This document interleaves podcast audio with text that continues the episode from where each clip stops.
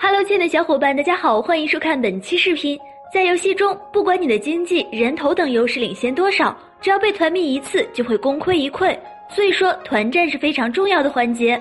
在众多英雄里，哪些英雄在团战中才是最强的呢？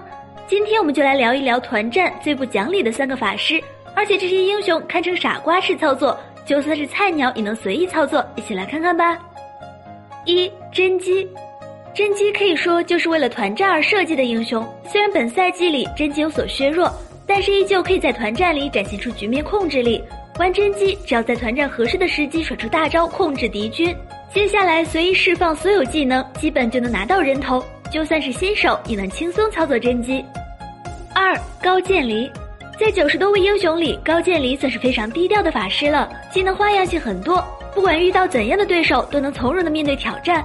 不过高渐离最强的还是在团战时的输出，尤其是大招一开，就算越塔也要拿下团战的胜利。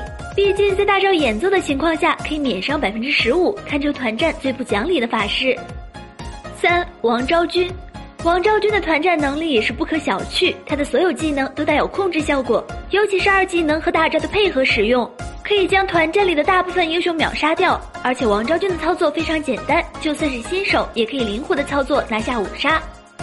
除了上述三位法师，各位小伙伴觉得还有哪些法师在团战中也很无解吗？欢迎在下方留言讨论。好了，本期视频到这儿，小伙伴们可以关注我们，喜欢的话可以点击收藏或者点赞哦。下期见，拜拜。